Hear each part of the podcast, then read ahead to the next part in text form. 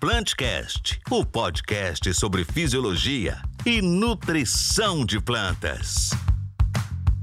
Sejam bem-vindos e bem-vindas a mais um episódio do Plantcast, o primeiro podcast sobre nutrição e fisiologia de plantas do Brasil. Nesse episódio será comentado sobre um tema muito relevante e muito quente ultimamente, que é a relação entre o teor de proteína e óleo em grãos de soja bem como né, a correlação, a influência do ambiente, a genética e a importância da nutrição de plantas para o teor de proteína e de óleo. Para tanto, recebemos hoje um convidado muito especial, o Dr. Joênis Múcio Pelúzio, professor do curso de Engenharia de Alimentos e de pós-graduação em Biotecnologia e Produção Vegetal da Universidade Federal de Tocantins, campus de Palmas. Seja bem-vindo, professor Joênis. Comigo aqui nós estamos com o Michel, Michel Dotto, CDM da região Tocantins-Pará, e também o Luiz, CDM do Maranhão. Dá um alô para a turma aí, Michel, Luiz. Pessoal, tudo bem? Lucas, Luiz, professor Joenes, uma grande satisfação estar aqui hoje com vocês para nós conversarmos um pouquinho sobre a correlação da composição em grãos de soja, tema bastante relevante e com certeza vai trazer muita informação importante para todos os nossos ouvintes. Olá, Lucas, Michel, é, professor Joenes. Olá também aos nossos ouvintes. Eu sou, é, como mencionado pelo Lucas, eu sou Luiz Almeida, sou consultor de desenvolvimento de mercado no estado do Maranhão.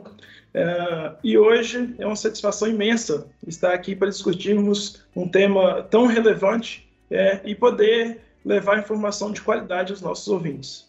Maravilha, muito obrigado, Luiz, muito obrigado, Michel. E agora, passo a palavra para o senhor professor Joenes. Primeiramente, muito obrigado por ter aceitado aqui é, compartilhar um pouco do vasto conhecimento do senhor sobre o tema. E aí vou pedir um pouquinho para o senhor comentar um pouco sobre a trajetória profissional do senhor, um pouco sobre a experiência na cultura da soja e com o tema relação proteína e óleo. É uma satisfação muito grande, eu agradeço também o convite, a oportunidade de estar aqui com vocês presente.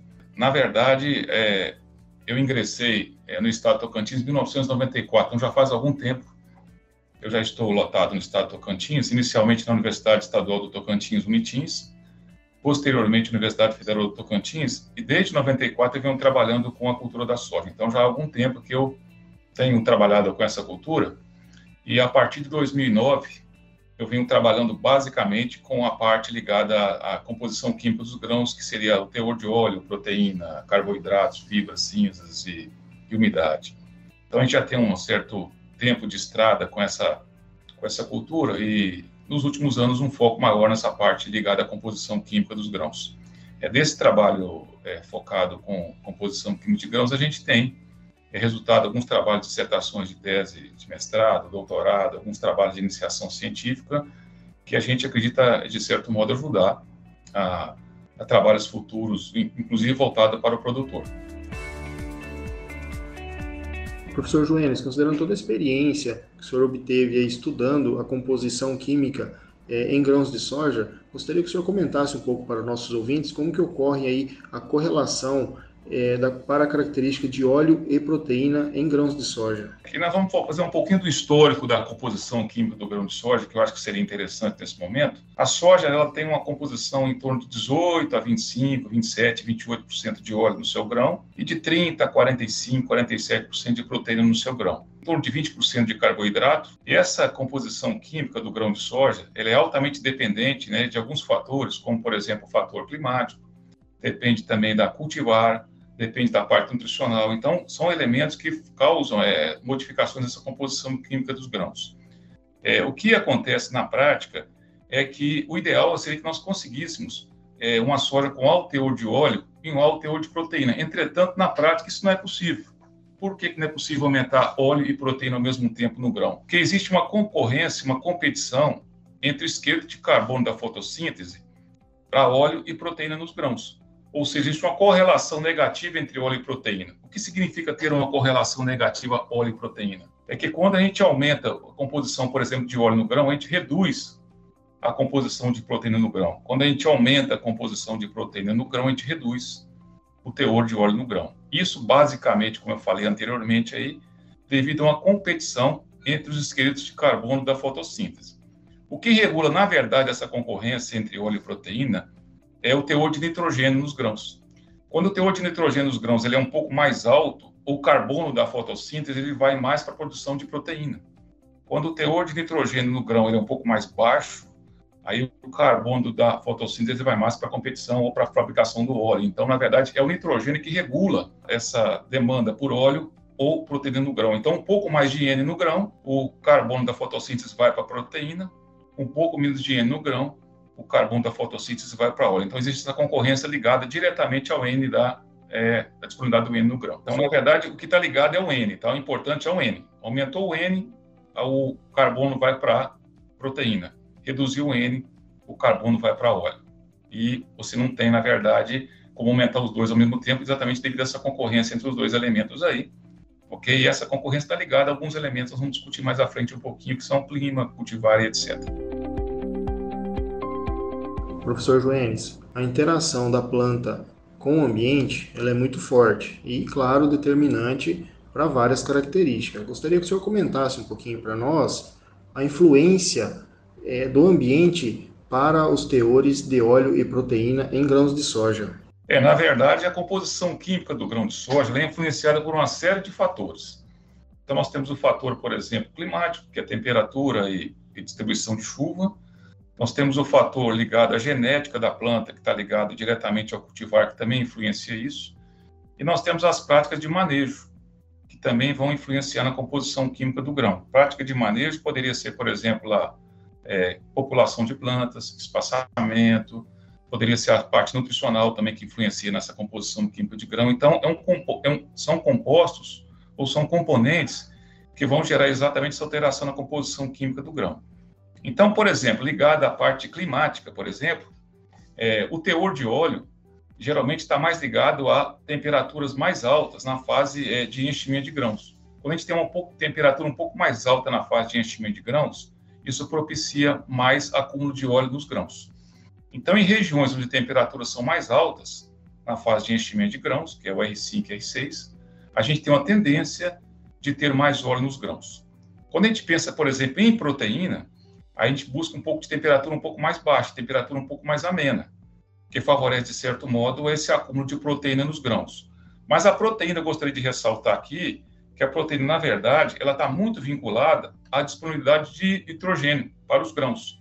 Então, na verdade, a gente pensa muito em, em, em temperatura, quando pensa em proteína, e pensa muito, das vezes, em, em, distribuição de chuva, mas, na verdade, a concentração da, da proteína no grão, ela está mais associada à disponibilidade de N para o grão, que está diretamente ligada, é claro, aos fatores climatológicos, né? Porque disponibilidade de N no grão está ligada à fixação simbiótica e fixação simbiótica está ligado a fatores outros, como clima, nutrição, etc. Então, a gente deve pensar, quando pensa em proteína, na disponibilidade de N no grão, que está ligado à fixação simbiótica. De modo que qualquer fator que venha interferir na fixação simbiótica, de certo modo, ele vai interferir na distribuição de N para os grãos, né? É, então, a gente tem mostrado, alguns trabalhos têm mostrado para a gente que é importante que a gente tenha uma boa fixação biológica de nitrogênio. Porque um déficit hídrico, por exemplo, ele pode afetar o quê? Ele pode afetar a quantidade de nódulos, ele pode afetar a longevidade dos nódulos. Isso vai resultar, é claro, no final, em queda no processo de fixação simbiótica. Aí alguém pode perguntar assim, mas em algumas situações nós não temos, por exemplo, lá é condições de estresse hídrico, maior teor de proteína nos grãos? Realmente. Às vezes acontece sob condições de estresse hídrico, maior teor de proteína nos grãos. Mas isso está mais ligado à genética do cultivar do que propriamente dito da, da, da, distribuição de chuva, né? Então, tem cultivar, por exemplo, tem a capacidade de transferir o nitrogênio de, da parede do, do da, da, da, da vagem ou da folha para o grão, isso leva ele a ter um maior teor de proteína nos grãos, né? Então, eu acho que, nesse momento, a gente tem que preocupar muito em é, melhorar o processo de fixação simbiótica, dar condições para que o processo de fixação simbiótica ocorra, porque dando condições favoráveis para que ele ocorra, a gente vai ter no final um teor de proteína mais satisfatório nos grãos. É, de modo geral, todo e qualquer é, fator que interfira na fixação simbiótica vai afetar também o teor de proteína nos grãos. Condições favoráveis para fixação simbiótica são condições favoráveis para acúmulo de proteínas nos grãos. Condições desfavoráveis para fixação simbiótica prejudicam a, a disponibilidade de proteína nos grãos. Então, aliado a esse efeito de temperatura e precipitação, é, nós temos também o efeito de manejo da cultura. Por exemplo, população de plantas. Nós fizemos um trabalho na universidade, está em, em fase final de publicação recente, que mostra para a gente que quando você aumenta a população de plantas, você aumenta o teor de proteína nos grãos e você aumenta o teor de óleo até um certo ponto. Por que, que aumenta o teor de proteína e aumenta o teor de óleo? Porque a gente aumenta a área foliar da planta e essa área foliar sendo aumentada, a gente aumenta a atividade fotossintética. Aumentando a atividade fotossintética até aquele ponto, a gente propicia um metabolismo maior de nitrogênio que vai formar a proteína, um metabolismo maior de carbono que vai formar, por exemplo, o óleo. E a partir desse ponto, digamos assim, ótimo, que é o ponto, digamos, de máximo, aí já ocorre queda no teor de proteína e ocorre queda no teor de óleo, porque já ocorre competições, né? Já ocorre competição entre as plantas por água, luz, nutrientes, né? E ocorre também um sombreamento, ou seja, ocorre uma queda na atividade fotossintética da planta. Então, a população de plantas ela também interfere nesse processo de mais óleo e mais proteína no grão. Então, esses fatores, é, é população de plantas, época de semeadura, eles são preponderantes para que você possa ter mais óleo ou menos óleo no grão, assim como mais proteína ou menos proteína no grão. E também a cultivar. A cultivar também é importante nesse processo. Porque é, tem trabalhos que mostram na literatura que aquele cultivar que tem uma duração maior é, naquela fase é, de, de fixação simbiótica, ou seja, quanto maior durar aquele período de fixação simbiótica, mais ele tende a acumular nitrogênio nos grãos e, consequentemente, mais ele tende a ter proteína naqueles grãos. E, além disso, tem cultivares também que têm a capacidade é, de remobilizar o nitrogênio da, da, da vagem e o nitrogênio das folhas para os grãos. Então, esses cultivares, eles tendem a ter mais proteína nos grãos do que outros cultivares. Então, o cultivar, a época de semeadura e a parte ligada a, a manejo da cultura de modo geral, são fatores relevantes no final para que nós tenhamos mais ou menos teor de óleo ou proteína nos grãos.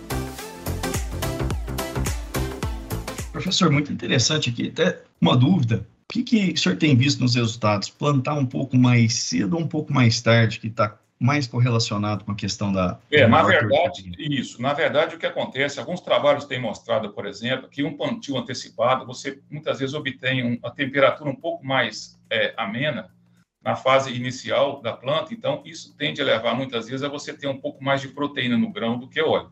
Em algumas regiões, não. Algumas regiões ocorre o inverso, né? Porque está ligado diretamente à a temperatura na fase de enchimento de grãos. Então, o, o que é importante a gente observar é que no plantio, o produtor tem que levar em consideração é, qual vai ser, em média, a temperatura na fase de enchimento de grãos dele. Se a temperatura na fase de enchimento de grãos dele for um pouco mais alta, ele tende a produzir um pouco mais de óleo naquele grão. Se, ao efetuar aquele plantio, ele, ele tiver a possibilidade de ter uma temperatura um pouco mais baixa naquela fase de enchimento de grãos, a tendência é de que ele venha a ter mais proteína nos grãos. Então, esse efeito de, de época de semeadura, ele é muito importante nesse sentido, porque a gente pode, por exemplo, plantar na mesma época, tá, um determinado cultivar, mas em locais diferentes, e você ter teores de óleo e proteínas diferentes entre um local e outro. Por quê? Porque a gente tem exatamente o efeito de temperatura na fase de enchimento de grãos. Então, se nós plantarmos, por exemplo, lá no sul de Goiás, e na mesma data efetuamos o plantio, por exemplo, no, no, Tocantins, na região norte do Tocantins, a gente vai observar que a mesma cultivar no norte do Tocantins, ela tende a ter um pouco mais óleo do que aquela cultivar que foi plantada, por exemplo, no sul de Goiás. Apesar de terem sido plantadas na mesma época, tá? considerando, por exemplo, que a cultivar também seria a mesma e que o manejo, teoricamente, poderia ser o mesmo, o que vai levar a ter mais ou menos proteína é exatamente a temperatura. Na região norte do nós teremos temperatura um pouco mais alta na fase de enchimento de grãos, isso propiciará uma tendência de mais óleo. Enquanto que na região, por exemplo, de sul de Goiás, naquela mesma fase de enchimento de grãos, a temperatura é um pouco mais baixa, é mais amena, então a tendência de ter um pouco mais de proteína. Isso considerando, é claro, que a condição ali é favorável tanto para a produtividade de grãos quanto para teor de óleo e proteína. Aqui eu faço um aspas aqui, que na verdade, assim como existe uma correlação negativa óleo-proteína, a gente uma correlação negativa proteína-produtividade de grãos. Então, a gente tem observado que quando você aumenta a produtividade de grãos, existe uma tendência de redução também na, na, na proteína. Então, é praticamente impossível você ter uma cultivar com alta proteína e uma cultivar também altamente produtiva. Então, é, a gente vai ter que tomar muito cuidado quando for trabalhar nesse sentido para aumentar a proteína, porque a gente tem em mente que cultivares muito produtivos geralmente tem, são cultivares com baixo teor de proteína, e cultivares menos produtivos são cultivares com mais proteína. Por que, que acontece essa correlação negativa no caso da proteína e produtividade de grãos? Porque o N, mais uma vez, ele é o balanço aí.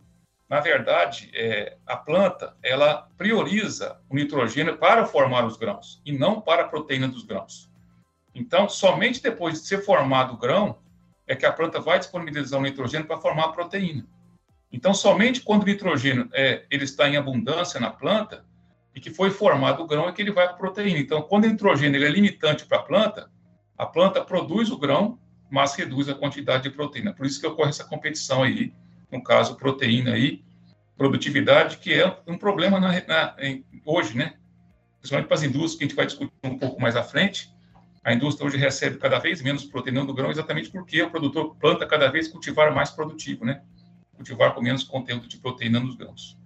Não sei se ficou clara essa parte de óleo e proteína, mas esse manejo é muito importante em relação à época de semeadura. Então, se algum dia o produtor tiver o foco, por exemplo, para a produção de biodiesel, produção de biodiesel, que é a soja, o carro-chefe, ele vai ter que focar num plantio onde a parte de enchimento de grãos ele tem uma temperatura um pouco mais alta. Se o foco do produtor for proteína, ele vai ter que é, é, fazer o plantio numa época em que coincida a parte de enchimento de grãos com a temperatura um pouco mais amena, sem que ocorra déficit hídrico, né, para que ele tenha um maior conteúdo de proteína nos grãos. Então, a finalidade de uso do produto é que vai definir muitas vezes qual é a época de plantio que o produtor vai usar. Excelente, professor. E, e, só mais uma dúvida, o senhor abordou um pouquinho sobre a questão do cultivar. E, e o senhor tem percebido alguma diferença entre os cultivares tardios e precoces? Isso, geralmente, assim, é, quanto maior o período, quanto maior a duração do período de fixação simbiótica, maior vai ser o período de, é, é, de acúmulo de nitrogênio no grão, né?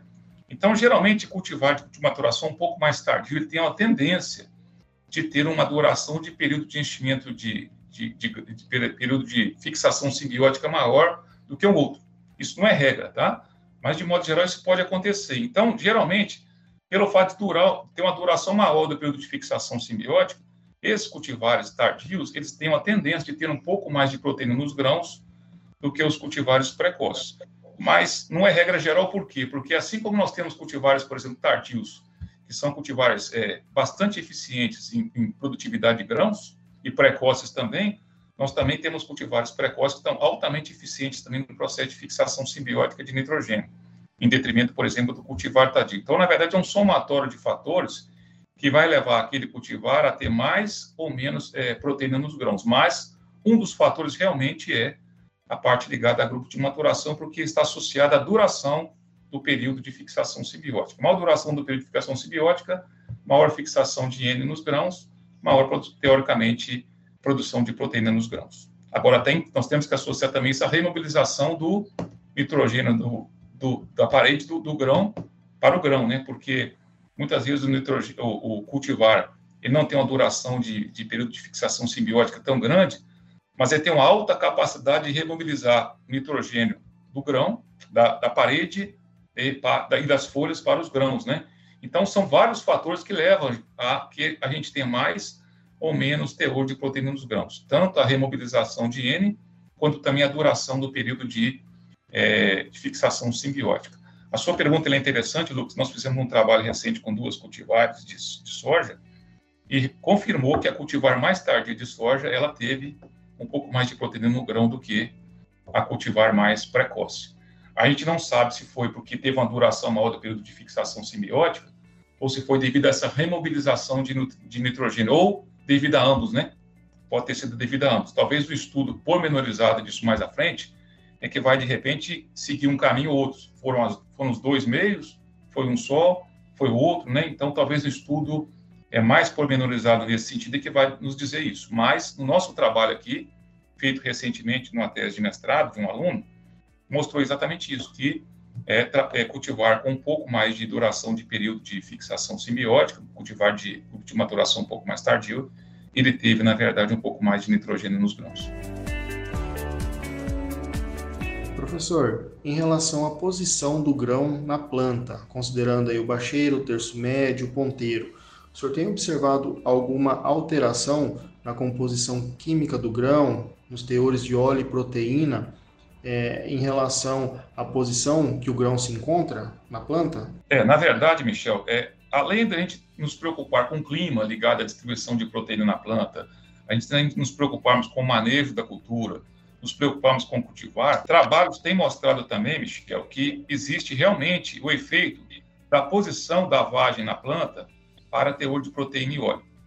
Então, a gente fez dois trabalhos recentes de mestrado nesse sentido e confirmamos com alguns resultados também na literatura que mostraram que a parte mais alta, o terço superior da planta, ele tende a ter grãos com mais conteúdo de proteína e o terço mediano a mais baixeiro da planta, ele tende a ter é, mais conteúdo de óleo nos grãos. Por quê?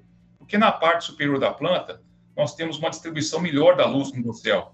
Então, nós temos, teoricamente, uma atividade fotossintética maior no terço superior da planta. Isso leva a uma maior disponibilidade de nitrogênio para a planta, que vai levar a um maior conteúdo de proteína nos grãos na parte superior da planta. Já na parte inferior da planta, a gente tem menos é, é, distribuição de luz no dossel. Então, a, a, a, taxa fotossintética na parte inferior da planta é um pouco prejudicada, e como existe a correlação negativa entre óleo e proteína, tende a ter mais óleo na parte baixeira da planta. Essa sua pergunta é bem interessante, por quê? Porque nós fizemos um trabalho nesse sentido com 15 cultivares de soja durante dois anos, e três cultivares de soja tiveram a mesma concentração de proteína ao longo de todo o dossel da planta. Por quê? Porque provavelmente aqueles cultivares, eles têm uma arquitetura que permitia que a distribuição de luz fosse mais ou menos uniforme ao longo do dossel dessa planta. Então, para aquelas cultivares, o conteúdo de proteína foi mais ou menos uniforme ao longo da planta, e não apenas na parte superior, como as outras 12, 13 cultivares tiveram. Então, a influência aí está diretamente ligada à taxa fotossintética, viu, Michel? Existe essa preocupação porque muitas vezes a gente faz a amostragem, por exemplo, da planta, sem nos preocupar se essa amostragem ela vem no terço superior no terço intermediário ou no terço baixeiro da planta. A gente pode estar resultando em erros de amostragem nesse sentido. Se uma planta tem mais proteína na parte de cima, eu faço a amostragem dessa planta na parte de cima, dos grãos dessa planta na parte de cima, e eu faço a amostragem de uma outra, de outra cultivar na parte de baixo da planta, posso estar incorrendo em erros aí. O ideal é que a amostragem ela tivesse sido feita na mesma parte da planta. Se a gente faz em cima, sempre em cima para todas, se a gente faz embaixo, sempre embaixo para todos. Então, num programa de melhoramento, por exemplo, é interessante você fazer a amostragem sempre na mesma parte da planta, porque a gente sabe que a gente pode ter mais ou menos teor de óleo e proteína quando você muda a posição dos grãos na planta, né? Professor Joanes, o senhor pois fez não. uma excelente abordagem né, sobre o tema, uma verdadeira aula sobre ah, os fatores, é, bem como as suas interações né, afetando a composição bioquímica é, dos grãos de soja. Então, pensando nesse sentido, é, quando nós relacionamos os teores de óleo e de proteína, é, pode-se dizer que há uma tendência regional né, na composição química desses grãos de soja? É, a gente pode afirmar que existe uma tendência regional, Luiz, é, basicamente pelos efeitos climatológicos que nós temos, né? Quando você caminha para a região mais ao norte do país, por exemplo, quando você caminha, por exemplo, uma região de Balsas, por exemplo, onde você está muitas vezes no Maranhão, o que, que a gente vai ter se você fizer o semeadura na mesma época de, de, de cultivo de Goiás? Você tende a ter temperaturas um pouco mais altas é, na fase de enchimento de grãos. Então, a tendência é que você venha a ter mais óleo aí, tá? Então, na verdade, sob condições de temperatura mais amenas, você tende a ter mais proteína. Sob condições de temperaturas mais altas, você tende a ter um pouco mais de óleo nos grãos. Então, cultivos feitos na mesma época, mas em, em locais diferentes, você muda a composição do grão, porque você tem exatamente esse efeito de temperatura. Temperatura mais alta na fase de enchimento de grãos tende a ter mais óleo. Temperatura mais baixa na fase de enchimento de grãos, a gente tende a ter então um pouco mais de proteína. É claro que está ligado a também ligado à distribuição de chuva, isso está ligado também a cultivar, está ligado a manejo, mas nós consideramos todos esses elementos como fixos e apenas o elemento climático como variável, nesse caso a temperatura, temperatura mais alta favorece mais óleo, temperatura mais baixa favorece um pouco mais de proteína, tá? Então, existe uma tendência sim. Se você tiver o foco para produção de proteína, por exemplo, eu vou buscar é, plantar ou semear a cultura é, numa época em que vá coincidir a fase de enchimento de grãos com temperatura mais amena. Se eu quiser plantar é, soja visando produção de óleo, a gente vai fazer a semeadura numa época onde nós vamos ter que coincidir tá, a fase de enchimento de grãos com temperatura um pouco mais alta, nós vamos ter um pouco mais de teor de óleo nos grãos. Então, é importante para o produtor, nesse sentido, é verificar qual é a finalidade do cultivo dele. Então, para o pro produtor é interessante ele primeiro é, ver a finalidade né, da sua produção e, a partir disso, é, usar uma combinação entre cultivares, época de, época de semeadura e, e práticas de manejo para é, priorizar o, o, maior ganho nesse sentido. Isso mesmo. Na verdade, a finalidade de cultivo dele é que vai determinar é, a época de semeadura dele e os, os manejos da cultura como um todo. Exatamente isso.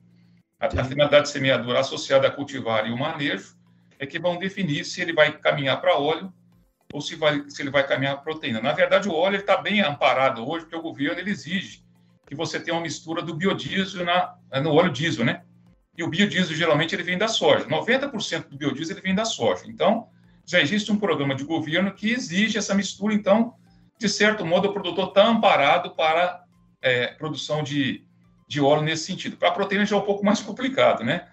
Porque nós vamos discutir um pouco mais à frente, mas a indústria não paga por esse, esse conteúdo de proteína a mais que o produtor entrega. Então, é um pouco mais complicado o produtor seguir na linha para finalidade de proteína, ao passo que é mais fácil ele seguir hoje na linha para a produção de óleo em virtude do programa de biodiesel que o governo oferece. É bastante interessante esse ponto.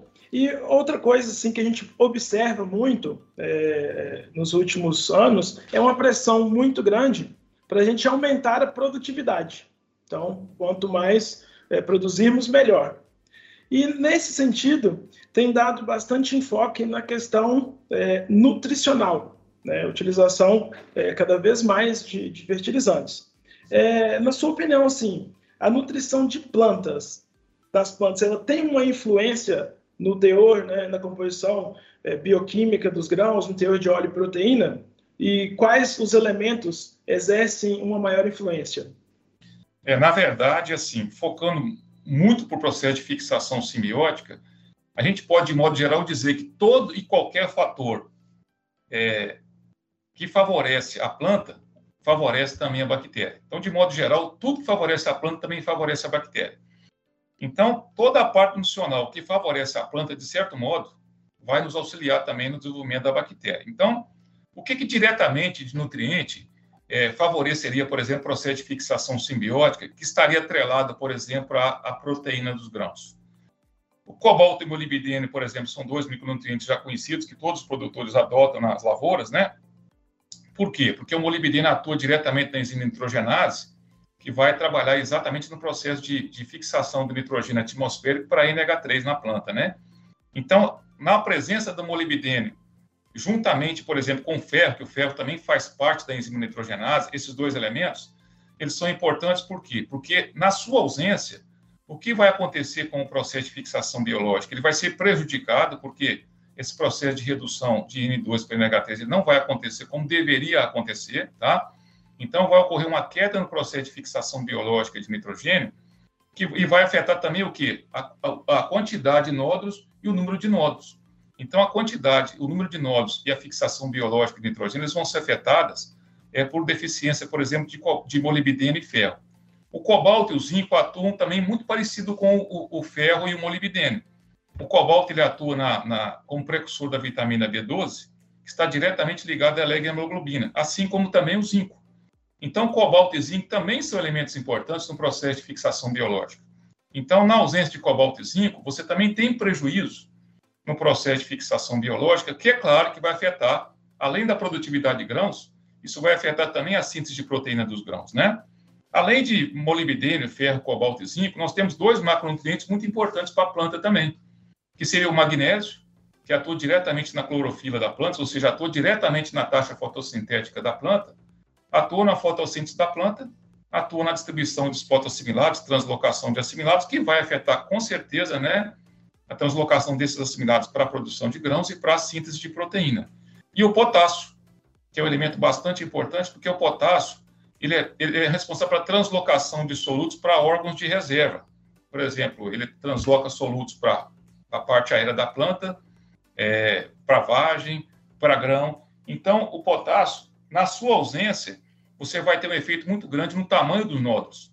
Então, quando você tem uma disponibilidade muito boa de potássio, você vai aumentar o tamanho de nódulo. Isso vai, é claro, aumentar a possibilidade de você ter maior proteína e maior produtividade nos grãos. Então, esses elementos são os que atuam diretamente no processo de fixação simbiótica, né? Agora, nós temos elementos que trabalham também de modo indireto. O cálcio, por exemplo, é importante para a planta, mas também é importante para a bactéria. O cálcio, aumentando o sistema radicular da planta, ele vai aumentar o sítio de absorção das bactérias na, é, no sistema radicular. Então, você vai aumentar a nodulação. A mesma coisa é o fósforo. O fósforo também é importante para o crescimento da raiz. Então, quando você tem um crescimento maior da raiz, você também vai aumentar a quantidade de pontos para absorção dos nodos. Então, você vai aumentar também o processo de nodulação.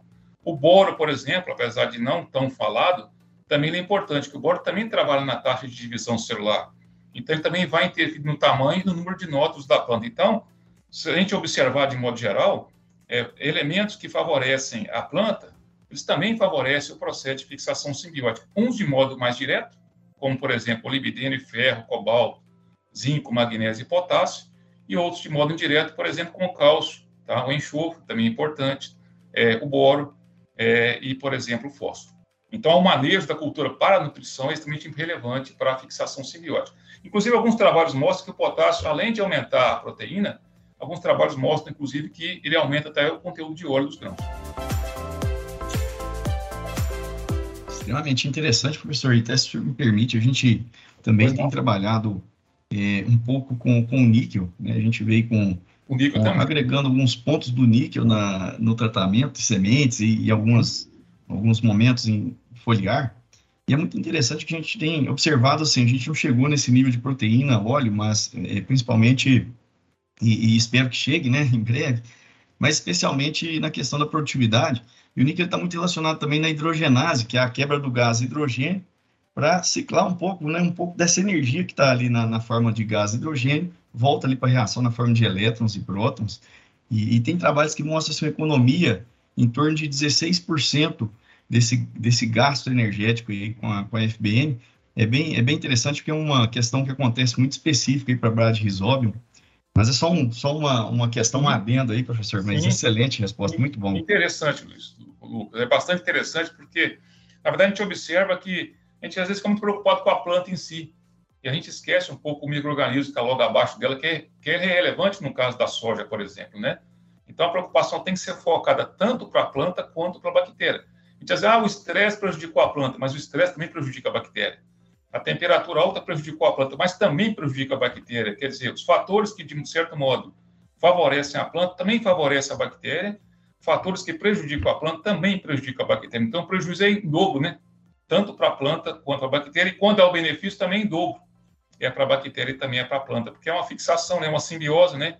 Então, o benefício, nesse caso, ele passa a ser mútuo, né? E é mais um ponto de atenção para o produtor. Então, se preocupar com uma, é, uma nutrição equilibrada e balanceada para atingir os seus objetivos, do ponto de vista é, de qualidade do grão produzido. Isso, exatamente isso. A gente tem que preocupar nesse sentido para a qualidade do grão. Então, na verdade, é um, é, um, é um pacote tecnológico que o produtor tem que levar, né? Ele tem que escolher a cultivar correta na hora certa, ele tem que escolher o manejo correto, tem que fazer a correção do solo, como já tem feito de modo correto. Todo esse pacote tecnológico, além de beneficiar o incremento da produtividade de grãos, vai favorecer ele a ter mais ou menos óleo nos grãos também. Professor, com base no que nós conversamos até agora, a gente pode perceber que vários são fatores que influenciam na composição química do grão de soja, né? Com base nos estudos, os trabalhos que o senhor tem desenvolvido na universidade, é, o senhor consegue nos indicar quais fatores apresentam maior influência para maior concentração de óleo e também quais fatores têm maior influência para maior concentração de proteína no grão de soja? Eu acredito, Michel, que na verdade tudo é um pacote tecnológico, tá? É a finalidade de cultivo dele. Ele vai, ele vai efetuar o cultivo para a produção de biodiesel, ou ele vai efetuar o cultivo para a produção de proteína, se vier, por exemplo, a ser nesse sentido aí. Por quê? Porque nós temos cultivares que é, a pesquisa mostra que tem uma tendência mais de produção de óleo. Apesar do efeito ser ambiental, tem cultivares que produzem mais óleo que outros. Tem cultivares que produzem mais proteína do que outros. Então, na verdade, a finalidade do cultivo é importante, porque se ele for para óleo, ele vai ter que escolher cultivares específicos para com mais potencial para óleo. Se ele for na tendência de produção de proteína, ele vai ter que buscar cultivares mais específicos para a produção de proteína. Na literatura, nós temos alguns resultados de pesquisas que mostram isso. Inclusive, é importante esse ponto que você chamou a atenção, porque até você me mostrou um dia desse um folder, né? Onde já há preocupação das empresas em colocar no folder o teor de óleo e proteína dos grãos. Quer dizer, isso é, isso é bastante relevante, já dá informação ao produtor, além de característica agronômica que aquele produto tem, ele também tem informação química dos grãos. Então, isso é um ponto que esse, esse folder já sai na frente, essa empresa já sai na frente em relação às demais. Quer dizer, o produtor já tem uma informação a mais do que ele tinha nesse momento, né? Então, além do foco de óleo e proteína que ele tem que levar em consideração nessa finalidade de cultivo, ele vai ter que levar em consideração, por exemplo, lá, qual é a data de semeadura que ele vai usar. Se for para óleo, ele vai ter que usar uma data de semeadura aonde coincida né, a fase de enchimento de grãos com temperatura um pouco mais alta. Se for para proteína, ele vai ter que efetuar a data de semeadura onde haja uma possibilidade maior de coincidir né, a data de enchimento de grãos com a temperatura um pouco mais amena. Além disso, ele tem que levar em consideração também o quê? A parte nutricional, que é importante, ele, ele tem que corrigir bem esse solo, cálcio é importante, magnésio, os elementos micronutrientes. Ele tem que levar em consideração também a população de plantas, que a gente sabe que a população de plantas, além de interferir a produtividade de grãos, também vai ter interferência no teor de óleo e proteína, então é trabalhar com a população que dê a ele, digamos assim, um ponto próximo ao ideal, né? Porque achar o ideal é mais difícil, mas um ponto próximo ao ideal, né? Então, são esses fatores que eu acho que tem que levar em consideração na hora de definir que tipo de, é, é, de, trabalho que ele vai querer fazer, que tipo de produto que ele quer. Se o produto é focado para a produção de biodiesel, ou se o produto é focado, no caso, ou vai bem a ser focado, talvez, num futuro próximo, para a produção, por exemplo, de proteína. Então, é todo um pacote, tá, Michel? É um pacote ligado à escolha da cultivar, é um pacote da data de semeadura, é um pacote ligado ao manejo da cultura como um todo, né? é um pacote ligado à parte nutricional, então é um pacote ligado à população de plantas, tudo isso é que vai, no final, gerar um produto melhor para óleo, para proteína e, algumas vezes, para a produção de grãos, né? Excelente, professor. Até, é, se a gente for ver a soja, né, professor, ela não é talvez a, a espécie aí que entregue para nós a maior quantidade de toneladas de, de óleo por hectare. E tem outras culturas que às vezes até têm uma quantidade maior. E aí, nesse contexto, o que, que, que, o senhor acha que é a perspectiva do mercado? Seria pagar mais por proteína? Quanto que o senhor acha que isso poderia começar a acontecer? Na verdade, Lucas, assim, a soja não oferece mais óleo que outras culturas. Isso é um fato. Outro fato é que, na verdade, é que apesar de oferecer menos óleo que outras culturas, é que ela, na verdade, por ter um domínio tecnológico já bastante amplo, por ter todo um preparo no entorno dela já pronto, como, por exemplo, a parte de beneficiamento, secagem, um grande conhecimento do produtor com a cultura, ela é a cultura mais utilizada hoje para produção de biodiesel. Se você pegar hoje cada 10 quilos de, de semente que são usados para biodiesel, 9 quilos vem da soja. Então, 90% da produção de biodiesel, ela vem da soja. Ah, mas existem outras culturas que produzem mais óleos? Existe, realmente existem outras culturas que produzem mais óleos. Mas a tendência de você usar uma ou outra cultura vai depender muito do mercado local. Você pode, por exemplo, ter em Mato Grosso, a cultura do girassol, por exemplo, com custo de produção um pouco mais baixo, aí você faz opção para plantar o girassol produzir óleo do que soja. Depende muito do custo de produção que você vai ter naquela, naquela região. Mas, de modo geral, a soja, a, a médio prazo, eu acho até um prazo um pouco mais extenso, vai ser difícil uma outra cultura substituir a soja para a produção de óleo. Então, o foco vai continuar sendo a produção de óleo vindo de soja, até pelo aparato tecnológico que a cultura tem e pela estrutura que existe no entorno da cultura, né? Agora, é claro que quando a gente pensa na indústria como um todo, aí nós estamos preocupados um pouco mais com o conteúdo de proteína dos grãos, né? Por quê? Porque a indústria esmagadora de soja, a indústria que recebe a soja do produtor, ela paga ao produtor por tonelada de grãos independente da composição do grão. Então, o produtor recebe X pela quantidade de grãos que está entregando a ela, só que, na verdade, é aquela composição de grão ela não está sendo levada em consideração. E o que, que tem acontecido eh, de modo frequente e contínuo ao longo do tempo? Porque como nós estamos aumentando cada vez mais a produtividade da soja, cada vez mais o, o produtor usar cultivar é, que produza mais em relação aos anteriores, tem ocorrido uma queda do fornecimento de proteína para a indústria. Porque, como eu disse anteriormente, existe uma correlação negativa entre proteína e produtividade de grãos. Então, cultivar mais produtivo, menos proteína. Então, a indústria tem recebido, então, ano após ano, menos proteína nos seus grãos. Isso tem gerado problemas a ela. Por quê? Porque ela tem contrato com é, fornecedores, compradores. Né? A China tem reclamado tem recebido cada vez menos proteína nos grãos. Então, qual é a tendência, como você colocou, a médio e longo prazo, talvez aí, é que a indústria ela venha pagar um bônus para o produtor que entregar a ela uma tonelada de grãos com mais, por exemplo, proteína. Então, aquele produtor que produzir mais proteína, ele tende, no, num, num futuro, a receber mais por aquele elemento, por aquela tonelada, do que aquele que entregar para a indústria menos proteína. Isso vai ser bom para a indústria, que vai ter um produto com mais proteína, vai ser bom para o produtor, que vai ter um bônus. Por que, que ele tem que ter esse bônus? Porque ele está abrindo mão, muitas vezes, de produzir uma cultura é, com produtividades maiores em detrimento da, da produção de proteína. A gente sabe que essa correlação inversa entre os dois leva a uma produtividade menor de grãos. Então, para que ele possa produzir proteína, ele tem que ter um bônus mesmo, porque ele vai ter uma produtividade menor muitas vezes no campo, né? Porque a gente não consegue agregar material altamente produtivo com material altamente proteico, porque existe uma correlação negativa entre eles. Então, a tendência do mercado, a gente acredita da indústria, é que ela venha a pagar um bônus para o produtor, que entregar a ela, naquela tonelada de grãos, um pouco mais de proteína. E eu acredito que o produtor que tiver isso é, é, é, em sã consciência, ele vá, na verdade, sair à frente dos outros que não têm esse conhecimento.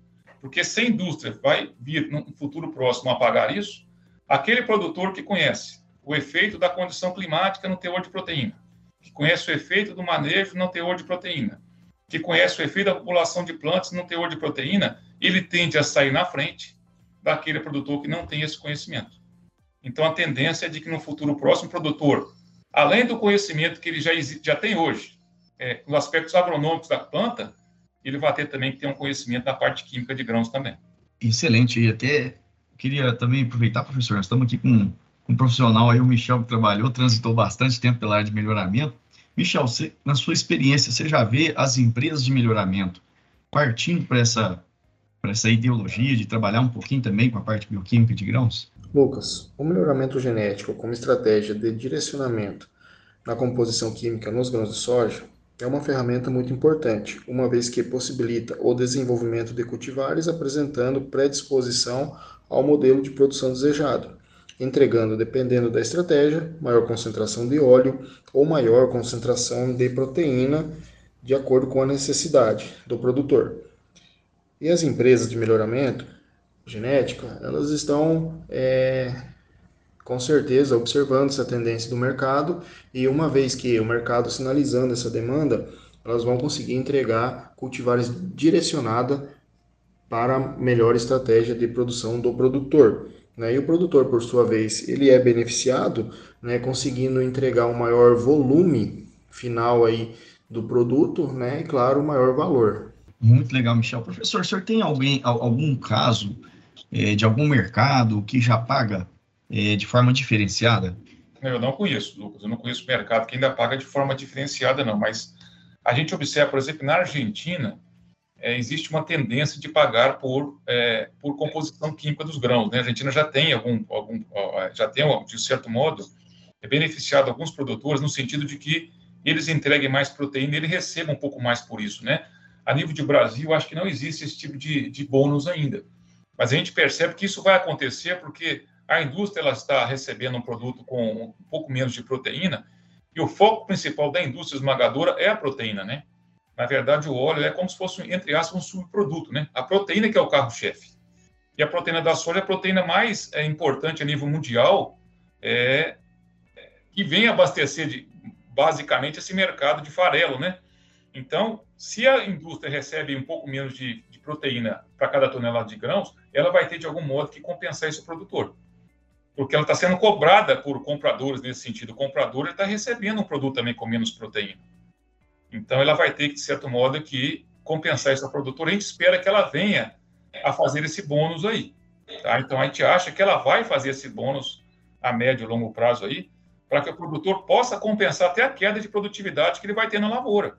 Porque a tendência é de que ele, vislumbrando um pouco mais de proteína, que ele venha ter um pouco menos de produtividade de grãos para aquele hectare. Então, a forma de compensar isso é ele receber um pouco mais pra, por aquele produto que ele está entregando para a indústria. Eu acredito, particularmente, que isso venha acontecer, Lucas. Assim como, por exemplo, já, já tem no Mato Grosso indústria de produção de, de etanol de soja, né?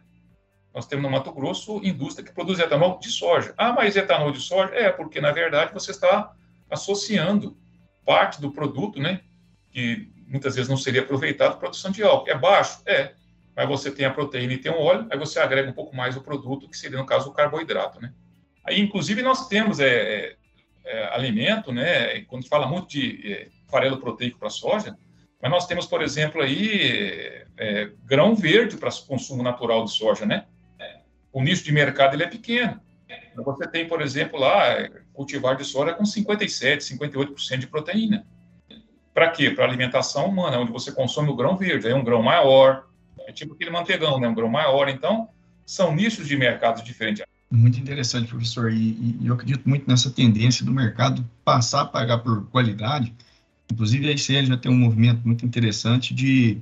A gente foi a primeira empresa que está buscando fomentar também o mercado de biofortificação, que eu acredito que seria um passo depois que a gente conseguir trabalhar com proteína, que, igual o senhor falou assim, que é o carro-chefe da, da, do cultivo da soja, a gente poder também oferecer um pouco mais uma soja biofortificada. A gente trabalha, no caso, com selênio, é um ponto bem, é. bem interessante também. Professor, e partindo agora para o final, eu gostaria já agradecer muito o senhor, muito mesmo, brigadão por esse rico bate-papo aqui.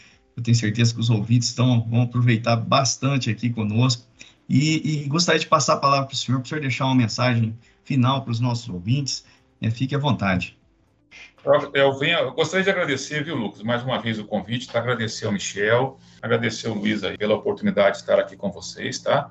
A gente da universidade é, tem feito um trabalho é, no sentido de tentar, de certo modo, agregar o resultado da pesquisa que a gente tem com voltando muito para o produtor. Eu gosto muito de trabalhar com pesquisa focada para o produtor, que eu acho que você agrega a parte de pesquisa ligada à parte de extensão, né?